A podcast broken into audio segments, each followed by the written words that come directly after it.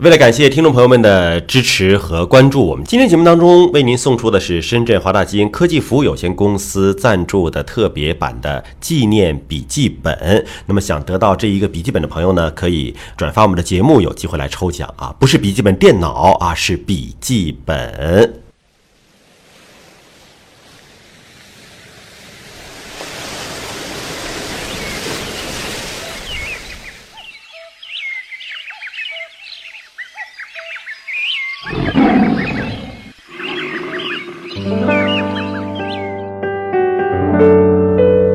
生命密码，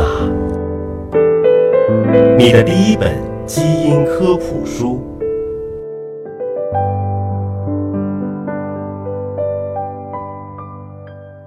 欢迎各位关注今天的生命密码，我是向飞，为您请到的是华大基因的 CEO 尹烨老师。尹烨老师好，向飞同学好。今天我们关注一下神经系统。我们都说人的神经细胞啊是最长寿的这个细胞，嗯，它的生命几乎和我们人的寿命是相同的，就是因为它一旦长成之后不能够再生了，它也不衰老死亡了。它如果衰老死亡，就意味着这个人就已经不行了。它会衰老和死亡的，但是在正常的条件下，因为它要维持我们的记忆，对，所以它不能够。随随便便的再生，那就一旦神经系统发生了损伤，应该怎么办呢？尤其是我们看到，呃，有很多知名的人士也有哈，比如突然发生了高位截瘫啊，嗯，那真的就下半身从脊柱的某一节开始往下就没有知觉了，也不能够支配自己的生活了，他们真的就无法修复了吗？在高位截瘫这个问题上，其实一直是一个难题，因为很多人遭遇外伤啊、车祸呀，或者很多建筑工地的工人，包括有些体操运动员，我们知道的桑兰，对，也都是这样的问题。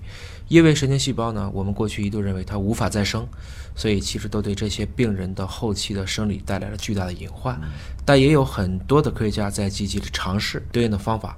我们先说一个动物上的实验吧，因为现在有一个。著名的一种实验，我们叫做脑机互联。嗯，实际上它是想去尝试用神经电，通过一些 WiFi 或者其他的信号，把我们的神经信号能对起来。就是你脊柱如果断了，这个神经断了，不能够直接接起来吗？这个应该说怎么去诱导神经细胞，就像我们皮肤一样长到一起，这个机制我们还没搞清楚。有一些科学家在尝试用干细胞把它做成原料去修复，但是成功的并不多。所以您刚才说的这个猴子的实验是，它的脊柱如果断了的话，上半身儿。接个 WiFi，下半身儿接个 WiFi，对，神经不能够直接连，对，用 WiFi 来传导信号，因为本身神经系统也是走电的，其实电信号是一个非常关键的信号，要不然不能这么快。化学信号虽然也快，但是有的时候几乎都是在零点一秒之内就反应完了。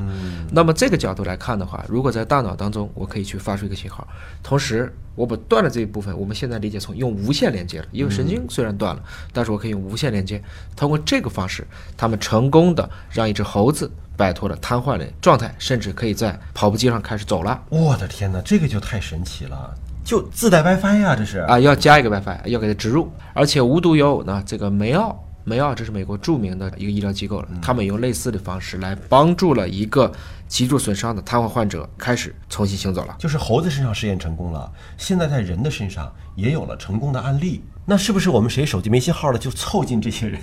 然后就可以自动联网了？它本身肯定还是有一个很复杂的一些匹配，这里我还不得不提出一个非常有争议的一个医生，这个医生呢现在就在深圳开了一家医院，他的名字叫肖成国，